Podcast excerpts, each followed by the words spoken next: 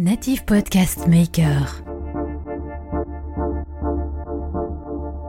Ça y est, nous y sommes. Euh, bonjour à toutes et à tous. J'espère que vous allez bien. Je vous souhaite la bienvenue pour ce sixième et dernier rendez-vous hebdomadaire de On ne lâche rien. Ce principe du live, je le referai avec un format certainement différent, c'est-à-dire une fois par mois et en compagnie de personnes inspirantes.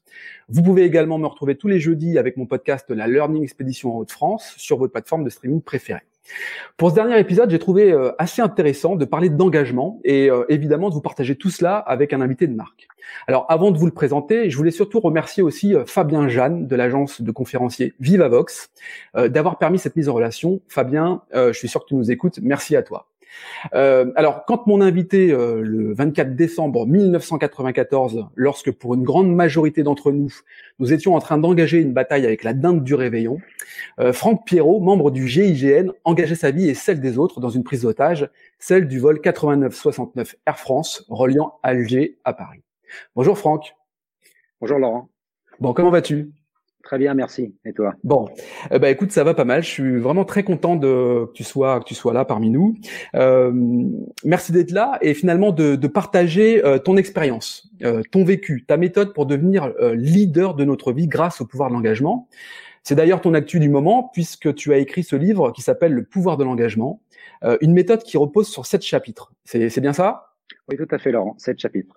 Bon, alors Franck, ce que je te propose, euh, c'est qu'on profite finalement de ta présentation pour entrer dans le vif du sujet euh, et nous plonger tout de suite euh, dans ton expérience d'ex-membre du GIGN et du lien avec l'engagement. tout à fait, Laurent.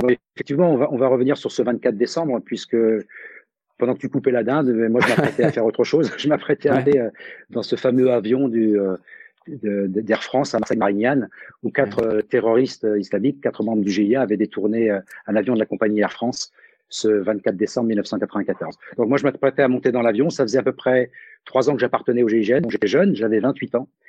Et pour faire le lien avec l'engagement, je me souviendrai que c'est un moment clé dans ma vie parce que c'est le moment où j'ai découvert l'importance de l'engagement et surtout quel prix il pouvait avoir puisqu'il pouvait aller jusqu'à perdre sa vie. Et j'ai appris aussi une deuxième chose, c'est que l'engagement individuel permet aussi euh, de créer une force du collectif. ce qui est important de savoir, c'est que ce 24 décembre, je ne serais jamais monté seul dans cet avion. Si je suis monté dans cet avion, c'est parce que nous étions tous individuellement engagés à 100%. Et voilà la raison pour laquelle. Alors, la raison pour laquelle, euh, quand, quand, on rentre, quand on postule, je sais pas si on postule euh, auprès du GIGN, certainement, euh, on, c'est un peu l'aboutissement d'une carrière finalement, le fait d'intervenir sur ce genre de sujet euh, aussi intense que celui-ci? Alors, ça, dépend, ça dépend euh, quelle ancienneté on a dans le GIGN. Quand on est ancien ouais. GIGN et qu'on finit par cette opération-là, effectivement, ça devient l'aboutissement d'une carrière. Moi, j'étais jeune à ce moment-là, donc c'est le début de ma carrière au GIGN. C'est justement une bonne piqûre de rappel, ou en tous les cas une bonne piqûre de commencement, pour savoir que l'engagement doit être absolument euh, total. Il peut pas être à moitié. On peut pas monter dans cet avion avec la moitié des, de l'effectif qui est engagé. Il faut que tout le monde soit engagé totalement. Alors euh, finalement cet événement, alors c'est un événement parmi tant d'autres parce que tu as vécu euh, un certain nombre de choses. Tu as peut-être d'ailleurs un secret professionnel en tant qu'ex-membre du GIGN, mais tu as vécu un, un, tas, un tas d'événements euh, qui ont rythmé tes 19 années, je crois, hein, de, de, de, membre du GIGN, ouais, de gendarmerie. Oui, tu, donc tu, tu étais militaire, gendarme. Euh, j'ai envie de te poser une première question. Euh, quelle différence fait-on entre l'engagement et, et, la promesse? On avait un, à l'époque un, un, un, ministre qui s'appelait Charles Pasqua euh, qui disait euh, la, la promesse n'engage que celles et ceux qui les croient. Euh, est-ce que est-ce que l'engagement finalement c'est la même chose quoi? Pas tout à fait. Non, je pense qu'il y a d'abord il y a une différence à faire entre effectivement l'engagement et la promesse. Ta question est très très pertinente. L'engagement c'est euh, c'est un contrat de soi avec soi. La promesse, c'est un contrat de soi envers quelqu'un d'autre. Hmm. L'engagement, à mon sens, est complètement spirituel. Il est sur un plan vertical, alors que la promesse, elle est sur un plan purement matériel et purement horizontal. Je pense qu'on pourrait faire une analogie euh, pour, euh, pour sortir du GIGN, qui serait par exemple le mariage. Dans le mariage, nous allons nous engager, mais cet engagement, il est de nous vis-à-vis de nous, ou pour ceux qui croient en Dieu ou qui ont la foi, de nous vis-à-vis de Dieu. Mais cet engagement, c'est euh, par exemple dans le mariage d'être amour envers l'autre, mais c'est surtout d'être amour déjà. Alors que la promesse, je te promets fidélité, je te promets respect, je te promets de te donner de l'amour. On voit bien la différence entre les deux. Il y en a un qui est qui peut être monnayable. La promesse peut être monnayable dans une entreprise. Si vous dites, je te promets de faire croître le chiffre d'affaires de 30%, vous êtes en droit de demander les commissions qui correspondent. Alors que l'engagement, il est, il est gratuit. L'engagement, il est avec soi. Il ne se, il se, se, répète pas toutes les deux minutes. Tu vois la eh différence, Laurent? Fondamentale. Et alors cette différence fondamentale, euh, est-ce qu'elle se reconnaît? C'est-à-dire que là, tu, on a fait un peu l'analogie finalement. Alors, on pourrait faire l'analogie avec un, un, contrat de travail. Je suis dans un euh, dans un recrutement et je, je, je reçois une promesse d'embauche, euh, tu vois, euh, et je m'engage à. Donc on voit bien toute la différence qu'il peut y avoir. Est-ce que finalement, quand on recrute quelqu'un, on sait dire, bah lui, c'est quelqu'un qui est qui est engagé. il le dit, mais il le il, il en ressort quelque chose de ses propos? Alors encore une fois, l'engagement, l'engagement, on peut le ressentir effectivement dans, dans, dans les propos, mais l'engagement, il va surtout se manifester par des actes. C'est au travers d'actes qu'on mesure si une personne s'engage. Et après, il faut aussi partir d'un principe. Si on est dans le monde de l'entreprise, comme tu viens de le décrire, il est important de comprendre que l'entreprise, elle, elle, a une responsabilité pour qu'une personne s'engage. On peut avoir une disposition à l'engagement, mais l'engagement, en réalité, ça se travaille, ça se construit, ça se développe. Et pour ça, il faut que le cadre soit propice.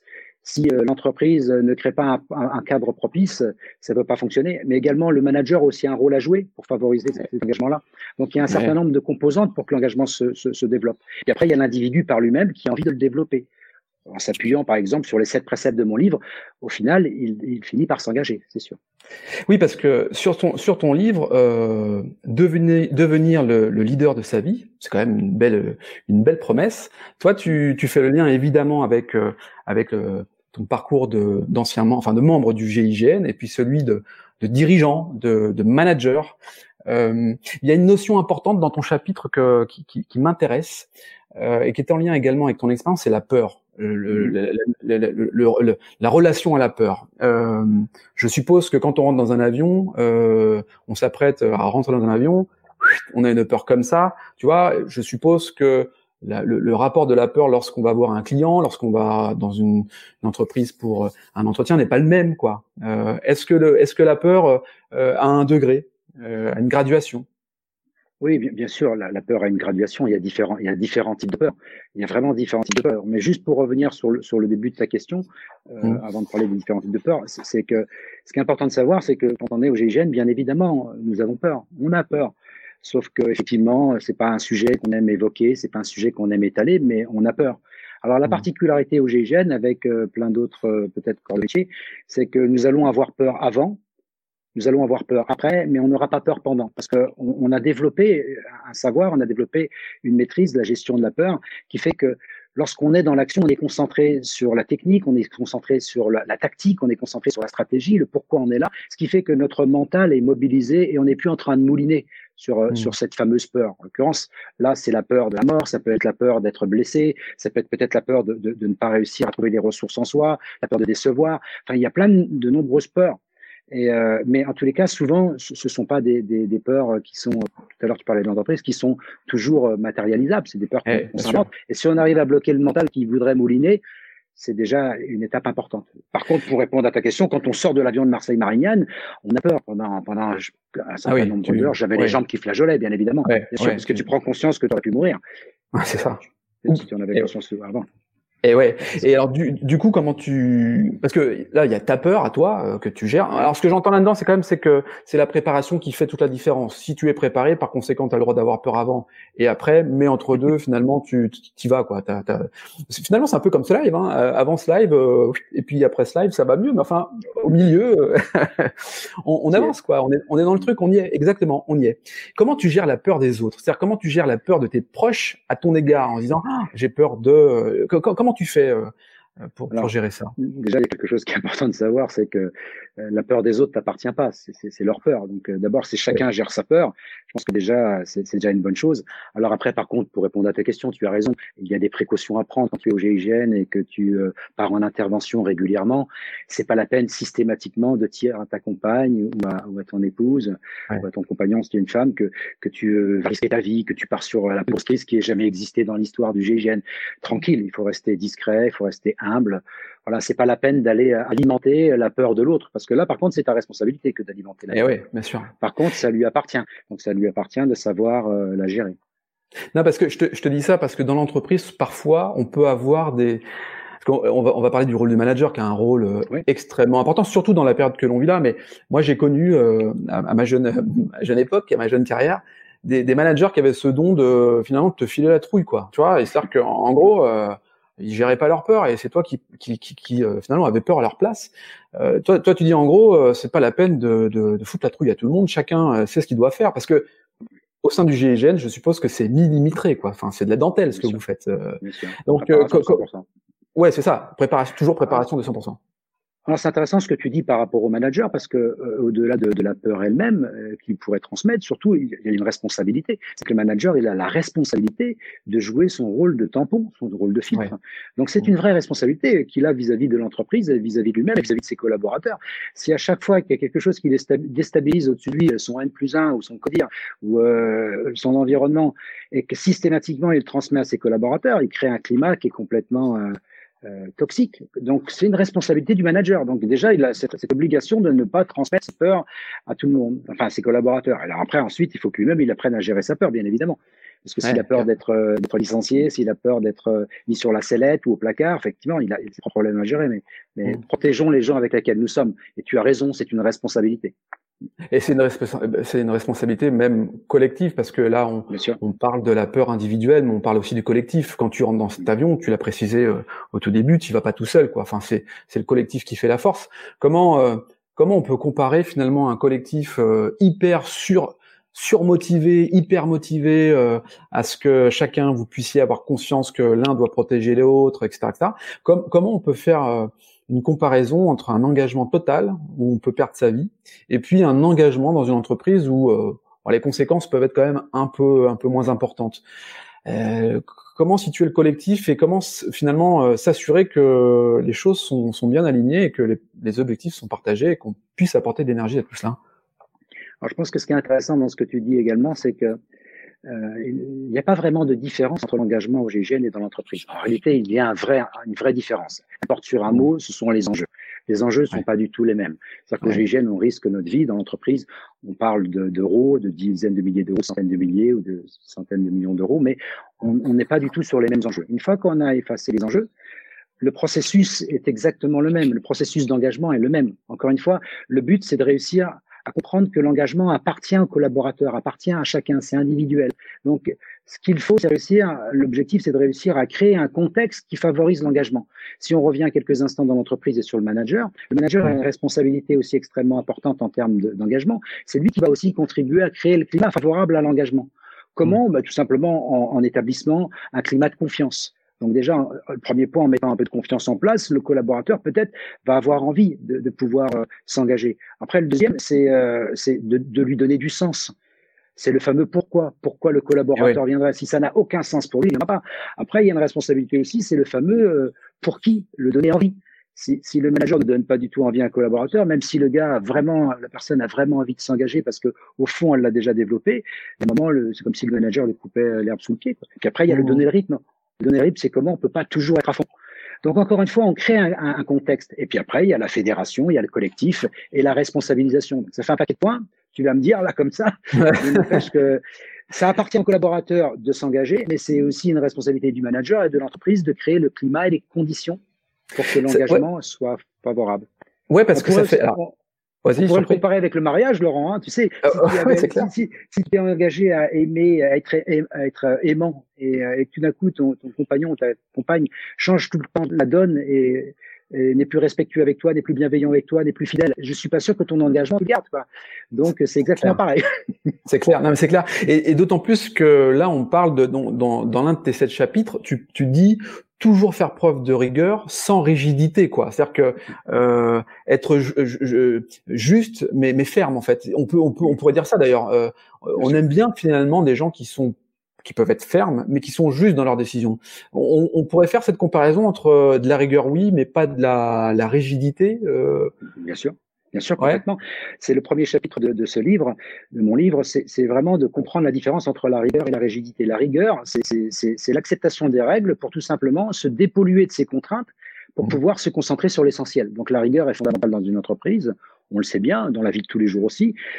Mais à ne pas confondre avec la rigidité. La rigidité, c'est euh, c'est un peu à l'image d'un arbre qui n'aurait aucune souplesse, qui resterait bien droit. C'est sûr qu'il serait un bon repère, mais dès que la tempête arrive, il n'y a pas de souplesse, pas d'agilité. Euh, l'arbre cassera, alors que la, la, la, le bambou, le bambou pourrait, alors que voilà exactement, alors que le roseau, lui, sera beaucoup flexible. Voilà, il sera rigoureux toujours avec la même verticalité, mais pliera au vent et reprendra sa place après. Alors c'est une analogie, mais ce que je veux dire par là, c'est que ne nous enfermons pas dans la rigidité. Par contre, nous avons absolument besoin de, de rigueur dans, dans, le travail, mais même dans notre vie de tous les jours. C'est le, hein, c'est le, le, premier point. Oui, parce que dans, dans, dans, le chapitre 2, tu dis faire de ces objectifs une, une, une conséquence. Alors explique-nous parce que tu vois c'est c'est prendre des choses un peu différemment et j'aime bien ça faire de ces objectifs une conséquence. Ça veut dire quoi? C'est quoi? Alors, quand tu le transposes, par exemple, à ton expérience GIGN et ton expérience aussi de chef d'entreprise en tant que conférencier aujourd'hui, ça, veut dire quoi faire de ces objectifs une conséquence? Ça veut dire déjà, donc on pourrait la résumer simplement, ne pas confondre objectif et conséquence. Cette phrase peut-être elle résonne, elle résonne pas, ne pas confondre objectif et conséquence. Alors c'est, alors on peut aller le chercher dans le GIGN encore une fois.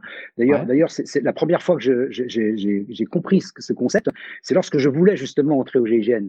C'est que j'étais tellement omnibulé par le fait de vouloir entrer au GIGN que je pensais GIGN, je vivais GIGN et j'en oubliais de faire ce qu'il fallait faire pour entrer au GIGN.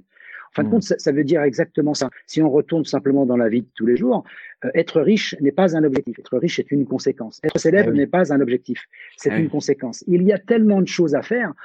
Le but, c'est de garder la cible, comme pour entrer gènes, très loin, de la garder floue. Je fais une analogie avec une arme, de la garder floue, de rester bien centré sur elle et de la garder floue, de manière à pouvoir concentrer son regard sur les étapes à franchir.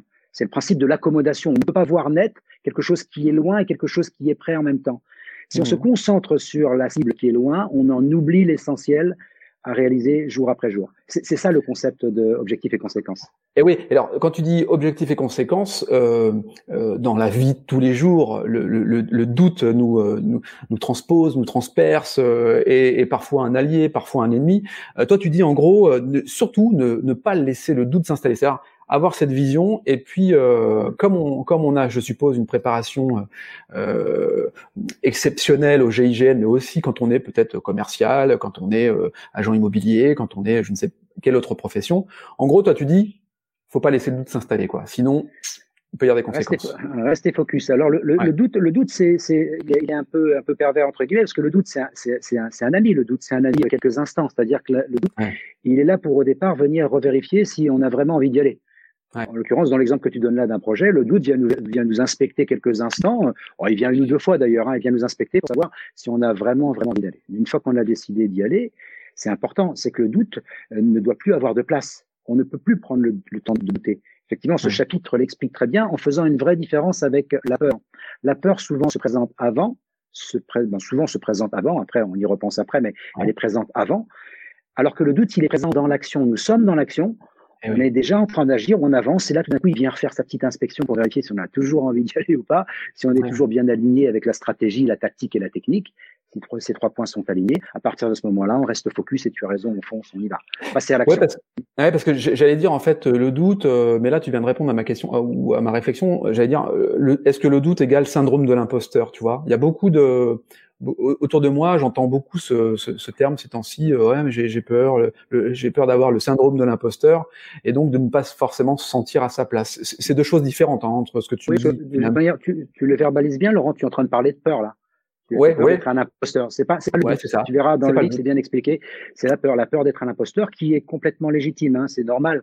La peur d'être un imposteur, surtout lorsqu'on prend la parole sur les réseaux sociaux, lorsqu'on prend la parole au public, c'est en général une peur qui vient nous voir un moment elle, est présente pour, pour la régler d'ailleurs, parce que les peurs sont faites pour être euh, réglées. Hein. On, on, doit affronter. Nul ne peut chasser peurs, on va les affronter. C'est clair. Pour ça. J'ai Denis euh, qui nous dit le doute ne doit pas altérer notre détermination euh, à voir les choses claires, quoi. Hein, euh. très juste, Denis. Et, très juste. Et, et, souvent, alors un utilisateur non identifié, ce qui nous fait douter, ce sont souvent les autres. Et c'est vrai que peut-être d'écouter un peu trop les autres et, et parfois euh, intéressant, euh, mais également un frein à l'action. Est-ce que toi, euh, lorsque tu as dit à tes proches, tiens, je vais rentrer au GIGN, ils t'ont dit, mais vas-y mon fils, va, va, prendre des risques de fou, ou, ou alors au contraire, tu avais bien, bien préparé le terrain? Ah non, mais c'est carrément, c'est carrément, je suis complètement d'accord avec la personne qui a envoyé le message anonyme. C'est carrément ça. C'est qu'à un moment, j'ai carrément euh, caché que je voulais entrer au GIGN à tout le monde, même à l'institution, même en gendarmerie. Parce que ah au-delà du fait de ne pas confondre objectifs et conséquences, c'est qu'à un moment, un rêve grand euh, se protège se protège parce qu'à partir du moment où on a euh, ce rêve qui est grand et qu'on veut l'atteindre, il y a forcément plein de personnes qui vont nous dire mais c'est n'importe quoi, mais tu peux pas, c'est pas possible. Alors encore une fois, si on prend tout ça juste quelques instants comme une interrogation du doute, ok, ça va deux minutes, mais après il y a un moment où nous on est dans l'action, on est en train de travailler tous les jours sur ça et, et, et plein de personnes viennent nous décourager. Donc les grands projets, enfin même pas les grands projets, nos rêves se protègent. Rentrer GGN était un rêve, je l'ai protégé, j'ai décidé un jour volontairement de ne plus dire que je voulais entrer au GGN mais de ne passer mmh. qu'à l'acte et travailler tous les jours, physiquement, mentalement, pour, pour rentrer au GIGN. Mais bien sûr, ça se protège. D'accord. Bon, la, couverture de notre utilisateur euh, est donc euh, Émilie Martin. Voilà, c'est. Bonjour Émilie. Merci de nous rejoindre. Euh, oui, donc euh, euh, tu, tu, dis aussi la situation dicte le plan d'action et non l'inverse. C'est-à-dire que tu dois t'adapter à, un plan d'action. Comment tu, quand tu dis la situation dicte le plan d'action, c'est que finalement tu dois avoir cette capacité aussi de d'agilité euh, à prendre une décision immédiate parce que c'était pas prévu, mais finalement comme tu es prêt à plusieurs situations, tu dois foncer vers, cette décision-là. C'est ça quand tu parles de situation euh, qui dicte le plan d'action et non l'inverse? Mmh, Tout à fait. C'est ce qu'on appelle ce qu'on appelle également l'intelligence situationnelle. Ouais, oui, comme ça. Euh, exactement. Il y, y, a une règle, c'est que c'est la situation ou le contexte qui dicte le plan d'action. Ou si on est dans l'entreprise, enfin, si on est dans GIGN, on parlera du schéma tactique.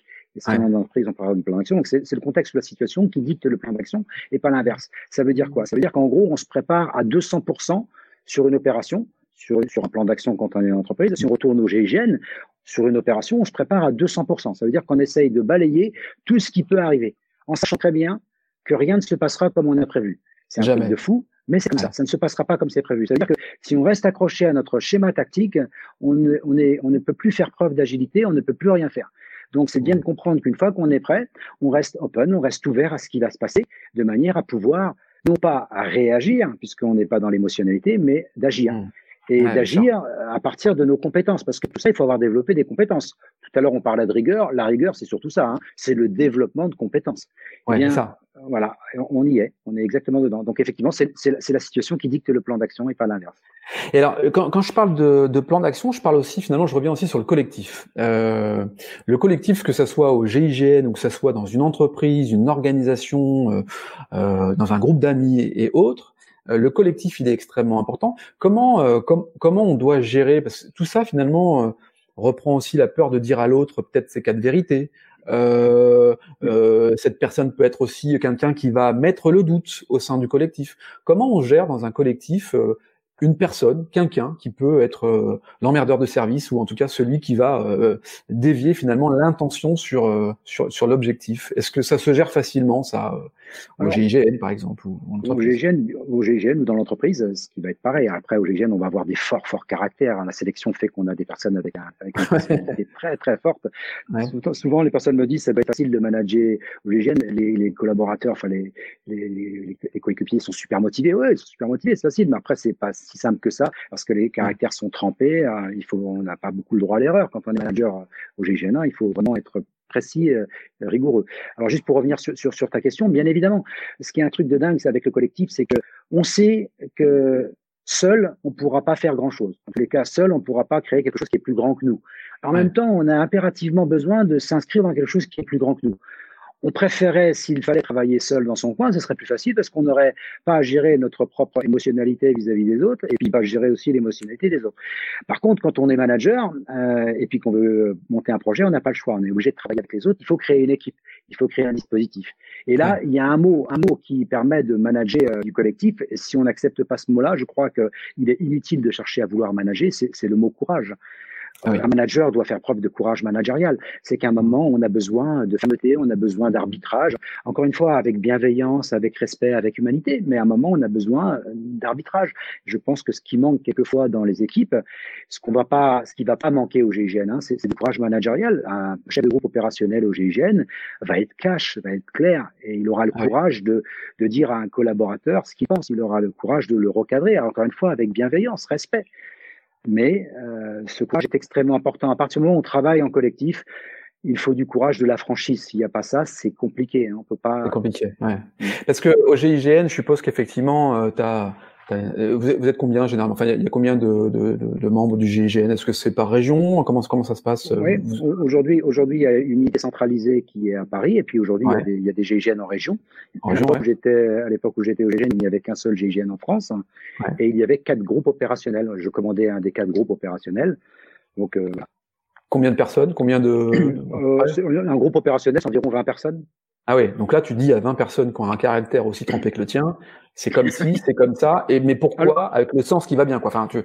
Alors c'est pas c'est pas c'est pas si directif que ça. C'est pas souvent on croit que le GIGN c'est c'est c'est comme l'armée, même si l'armée a beaucoup évolué, c'est pas aussi directif que ça. En réalité, on est sur un management beaucoup plus participatif, surtout avec des forts caractères, avec des personnes qui de toute manière ont les mêmes compétences que toi, certains même qui pourraient prendre ta place sans difficulté. Donc on est beaucoup plus sur un management participatif, collaboratif. Par contre, à un moment, il y a un approche à faire et une décision à prendre. Et c'est au chef de la prendre. C'est comme dans l'entreprise. Euh, le, meilleur management, à un moment, c'est de prendre ce qui est de plus intelligent dans notre équipe. Ce que, ce que chacun a dit de plus intelligent. Mais après, il faut en faire une synthèse, mais il faut surtout l'arbitrer, la décider. Et c'est encore une fois la nécessité du courage. Et c'est exactement ça. Ouais. Et, et, pourquoi toi et pas les autres? Est-ce que c'est un trait de caractère euh, qui fait la différence? Comme pour, pourquoi finalement? Parce que pour des raisons purement de compétences, pour des raisons purement euh, tactiques. Tactique, euh, la, stratégie, elle est validée. On est là pour sauver des vies. On sait pourquoi nous sommes là. Le pourquoi, c'est sauver des vies. Donc après, c'est surtout sur le, le, tactique, le plan tactique euh, qu'on fera la différence. C'est que une personne sera euh, sera détectée pour être chef d'un groupe opérationnel parce qu'on considère qu'elle a une vision tactique qui euh, lui permet euh, de, de, de, pouvoir réaliser la mission tout en préservant l'intégrité physique et morale des, des, des collaborateurs, enfin des, des, équipiers, et puis également de la vie des otages, bien évidemment. Mais, mais c'est réaliser la mission déjà tout ça. Donc c'est plutôt des compétences qui font que, alors bien évidemment, il y a aussi avec le savoir-faire, il y a aussi le savoir-être un certain nombre de, de, de, savoir-être qui permet de, de, pas, de pouvoir gérer toutes ces personnalités-là, bien évidemment. Mmh. Il y a Béatrice qui nous dit la franchise managériale bienveillante peut être extrêmement efficace et rassurante, particulièrement avec des forts caractères très engagés. Effectivement, euh, fort caractère peut être aussi une, une, un parallèle à l'engagement, c'est-à-dire qu'on peut être, comme on est très engagé, on peut avoir un fort caractère au service de l'ambition, quoi. Hein, on est, on, est là-dedans.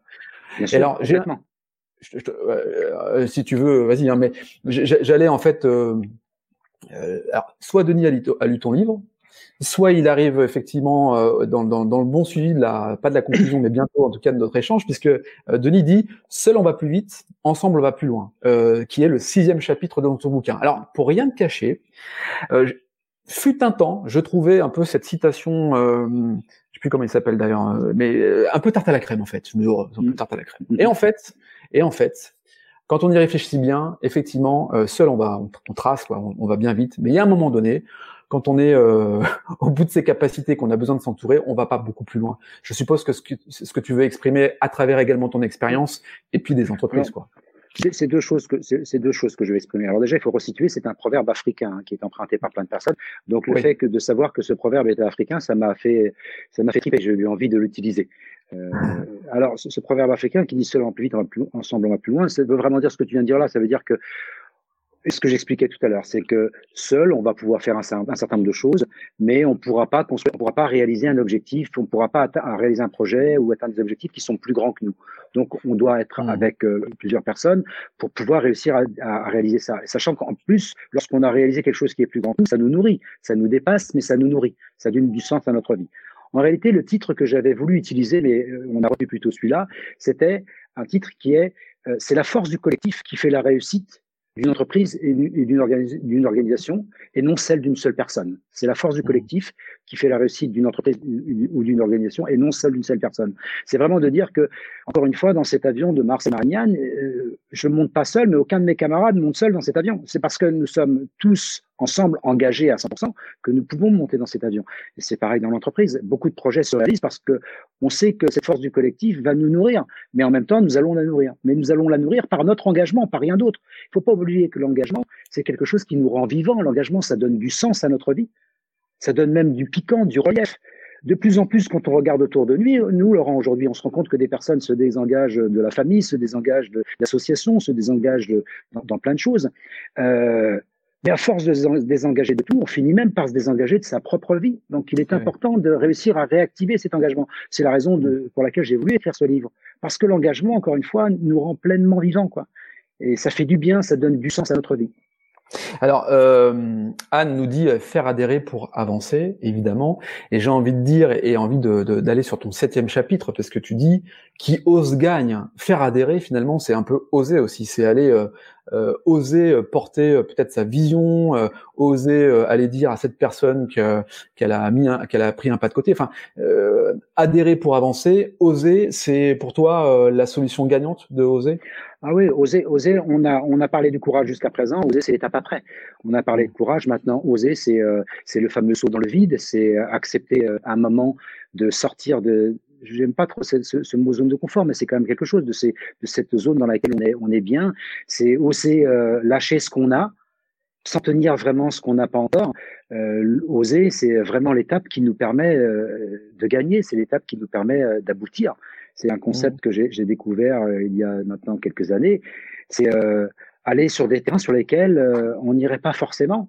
Encore une fois, on peut développer des compétences, on peut développer un certain nombre de savoir-faire, de savoir-être, pour aller sur des terrains sur lesquels on ne serait pas allé. Mmh. Oser, oser, oser. Et oser, on reboucle sur l'engagement, oser s'engager aussi. Il y a un moment, on a le droit de, de dire individuellement, mon engagement, c'est de préserver la planète. C'est mon engagement à moi avec, moi. Ça veut dire que quand je suis sous la douche, je coupe l'eau, ça regarde personne, c'est mon problème à moi. Je ne jette aucun papier par terre, c'est mon problème à moi. Et ainsi de suite, et ça on peut multiplier sur euh, toutes les actions qui sont à faire. C'est deux exemples très bateaux que je viens de sortir, mais c'est moi avec moi. Et cet engagement, oser s'engager, ça donne euh, encore une fois du sens à notre vie. Mais c'est soi avec soi. On n'est plus dans l'ego, on n'est plus dans la représentation. J'ai, alors j'ai pas mal de, de, de, de, commentaires, de retours. Je peux pas tous les passer parce qu'on on, on, s'était engagé aussi sur 30 minutes. Tu vois, on a, pas. Non, on avait fait une promesse. 30 minutes, on n'a pas respecté notre promesse, mais c'est c'est que du positif. Euh, euh, je pense que c'est toujours Émilie qui dit tous ensemble et parce que l'objectif en montant dans l'avion est le même pour tous. En entreprise, dans un grand groupe, par exemple, il est compliqué d'avoir le même objectif. C'est pas faux. c'est pas faux. Oui, c'est pas faux. Alors complètement vrai. C'est pour ça qu'il est impératif de ne pas rester euh, sur euh, sur le fonctionnement en silo. Il y a un moment, il faut retrouver des équipes à taille humaine. Qu'est-ce qui fait que c'est pas facile de le garder? C'est qu'à un moment, on voudrait que tout le monde partage le même objectif. Sauf qu'on parle de silos euh, qui sont tellement longs, tellement hauts et tellement longs que les personnes qui sont en bas du silo ne se sentent pas du tout concernées par l'objectif. Donc, il y a un moment, il faut savoir retravailler dans des équipes, ce qu'on appelle des équipes à dimension humaine, dans des équipes qui sont euh, plus agiles et dans lesquelles l'objectif commun peut être partagé avec un sens commun. Et donc, à ce moment-là, on arrive à, à remettre la motivation et l'énergie qui va bien. Hmm. Après, grand, grand silo dans des grands groupes, pour certains, c'est compliqué, mais c'est une erreur stratégique et tactique hein, que de vouloir fixer le même objectif à tout le monde. Eh oui, clairement. Oui, c'est une erreur tactique. Oui, oui, c'est une erreur tactique. Euh, ouais. Alors, euh, ouais, je t'en prie. Non, tu prends, tu prends, tu prends l'opération de Marseille-Marignan, juste pour revenir sur le GIGN. On n'est pas rentré à 30 dans l'avion.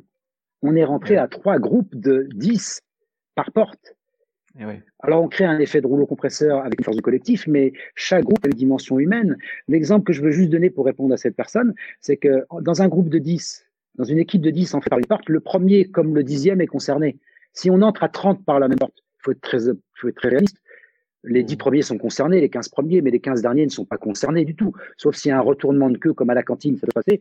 Sinon, il n'y a aucune chance que le dernier soit impliqué voilà, donc il y a un moment, travailler dans les structures à dimension humaine, ça favorise l'engagement. C'est aussi une clé de, de réussite d'engagement. N'allons pas comparer des choses qui sont pas comparables, euh, bien que, mais euh, entre euh, la prise d'otage de 94 et le Bataclan, on est aussi sur une peur intense pendant, après. Est-ce qu'il y a des, des est-ce que toi tu, tu, vois des évolutions justement dans la, dans la tactique qui a emprunté C'est le GIGN aussi qui était intervenu, je crois. Non, non? c'est la police. Ah, c'est la police. Ok. Je pourrais pas, je pourrais pas te dire grand chose parce que je sais pas sur ce qui s'est passé au Bataclan. Marignane, je peux t'en parler, j'y étais, autant le Bataclan. C'est j'aime bien parler des, des, choses dans lesquelles j'étais.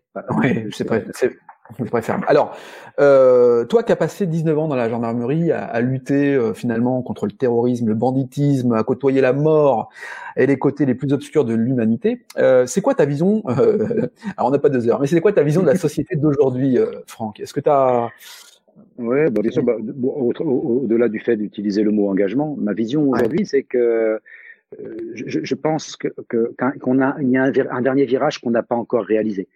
Ouais. Je viens de citer euh, plein de violences que j'ai que j'ai connues, mais je pense qu'il y a un dernier virage que l'humanité n'a pas encore euh, n'a pas encore réussi à, à aborder, c'est c'est de réconcilier l'homme avec l'homme. Je pense qu'on a encore encore beaucoup trop de méfiance, on a encore trop d'animosité euh, entre nous, euh, on a trop de différences, on a trop de, de de sociétés, de religions, d'êtres humains qui se sentent supérieurs à d'autres. Je pense qu'il y a un moment, euh, réconcilions-nous Réconcilions les hommes avec l'homme et les hommes avec la nature. Faisons en mm. sorte d'arrêter de croire qu'on est supérieur aux autres. Faisons en sorte de croire que euh, euh une, euh, des êtres humains qui habitent dans un continent sont inférieurs à nous, ou de croire qu'une religion est supérieure à une autre, ou qu'une entreprise, qu'un système d'entreprise est supérieur parce qu'il gagne beaucoup plus d'argent. Si les fondements humains à l'intérieur euh, n'ont aucune valeur, elle n'est pas du tout supérieure. Donc arrêtons de croire tout ça. Je pense qu'il y a ce dernier virage que nous avons besoin de, de réaliser. Et je pense que le mot engagement n'est pas anodin le, message que j'aimerais vous faire passer, c'est celui-là, c'est qu'en se réengageant beaucoup plus, on redevient acteur non seulement de sa propre vie, mais également on arrive à contribuer, à, jouer son rôle dans cette réconciliation de l'homme avec l'homme. Écoute, euh, j'en ai des frissons, vraiment. Je crois qu'on peut pas forcément faire une conclusion aussi belle que celle-ci. Plus, euh, je te remercie, Franck, vraiment d'avoir euh, participé. On aurait pu continuer pendant une heure ou deux, mais une promesse, un engagement, il faut le tenir, comme tu le dis. merci en tout cas d'avoir participé à ce sixième épisode dans Lâche rien. C'est le dernier d'un rendez-vous hebdomadaire du dimanche. Je pense que là, on va rentrer dans les fêtes de Noël. On retrouvera un format différent. on peut te retrouver donc sur les réseaux sociaux. On peut te retrouver également sur toutes les plateformes pour acheter ton, ton livre.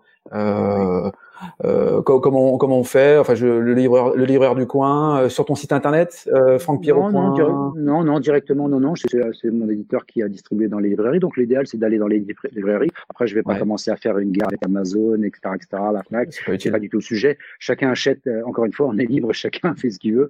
Chacun achète là où il veut. Le livre est présent en librairie. Il est présent euh, dans, dans, sur Amazon, sur la Fnac. Il est présent chez l'éditeur. Il est présent partout sur Internet. Vous faites Franck Pierrot livre ou Franck Pierrot engagement vous trouvez le livre. Bon. Celui qui veut l'acheter, il l'achète et ça me fera énormément plaisir. Top. Et on peut te retrouver prochainement pour une conférence, puisque c'est aussi ton ton métier principal d'être au contact avec les gens. Euh, merci beaucoup, Franck. On se retrouvera euh, peut-être un autre jour, une autre occasion. Merci à toi. Merci à toi, Laurent. Merci à toi et merci à tous euh, les personnes qui ont assisté un dimanche après-midi à, à, ce live LinkedIn. C'était vraiment sympa et c'était vraiment chaleureux. Je te remercie beaucoup, Laurent. Bon, et puis on, on, on, retrouvera d'autres qui verront tout ça en, en différé. Euh, bah, quant à nous euh, tous euh, qui êtes derrière votre écran, je vous dis à très bientôt. Vous pouvez euh, revoir cet épisode en différé. Vous pouvez aussi retrouver l'interview de Franck Pierrot sur mon podcast La Learning Expedition en France. Je vais récupérer le son et le mettre. Et je vous dis à très bientôt. Je vous embrasse. Prenez soin de vous. Salut. Bye, Laurent.